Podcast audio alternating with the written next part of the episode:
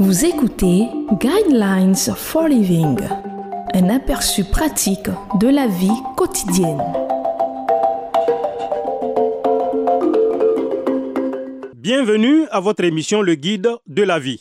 Le thème que nous allons aborder dans cette émission est Où est Dieu dans ta souffrance? L'Esprit du Seigneur est sur moi parce qu'il m'a consacré par onction pour annoncer la bonne nouvelle aux pauvres. Il m'a envoyé pour guérir ceux qui ont le cœur brisé, pour proclamer aux prisonniers la délivrance et aux aveugles le recouvrement de la vue, pour renvoyer libres les opprimés, pour proclamer une année de grâce du Seigneur.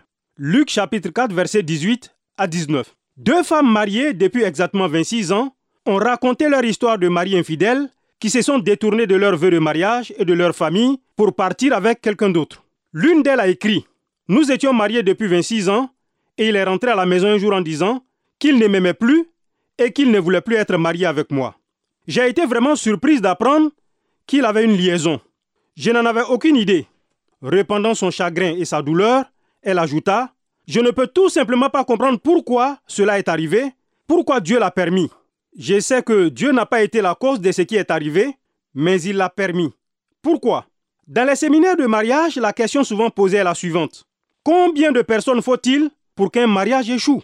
La plupart des gens répondent en disant deux. La réponse correcte est une personne. Peu importe comment vous aimez l'autre personne, quand on tourne le dos à ses engagements et que l'on dit je veux partir, deux personnes souffrent et doivent faire face à la culpabilité. De toute évidence, la personne qui a échoué se sent coupable. Parfois, il semble que celui qui a fait le mauvais choix a l'air d'être le vrai gagnant. Pourtant, la réalité est que les deux ressentent de la culpabilité et de la douleur.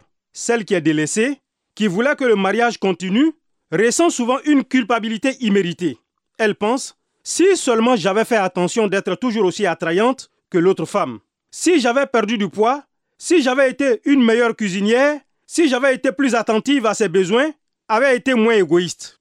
Le fait de se dire si seulement ou si j'avais, cela représente une dissonance permanente de la culpabilité vous fait souffrir et ne fournit aucune réponse. Une autre personne qui a vécu des défis encore plus difficiles a trouvé refuge en Dieu et a remis sa souffrance au Seigneur. Elle écrit C'était une période difficile pour moi avec l'effondrement d'un mariage de 26 ans, de perdre mon emploi et de ne pas en trouver un nouveau. Et le plus difficile, c'est d'aider mes trois filles à faire face à la douleur.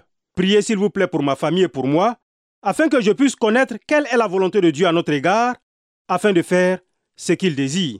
Dans les moments difficiles, vous pouvez compter sur celui qui a envoyé son Fils pour guérir ceux qui ont le cœur brisé, pour proclamer aux prisonniers la délivrance et aux aveugles le recouvrement de la vue, pour renvoyer libres les opprimés.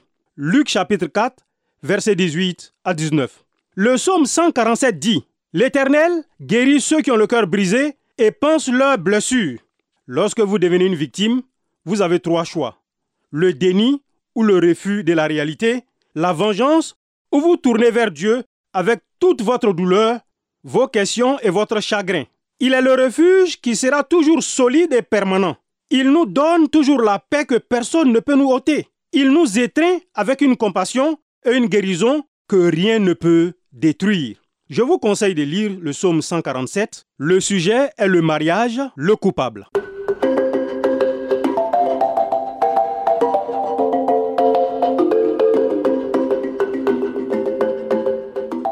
Venez de suivre Guidelines for Living. Pour en savoir plus sur l'émission, veuillez contacter la station que vous écoutez.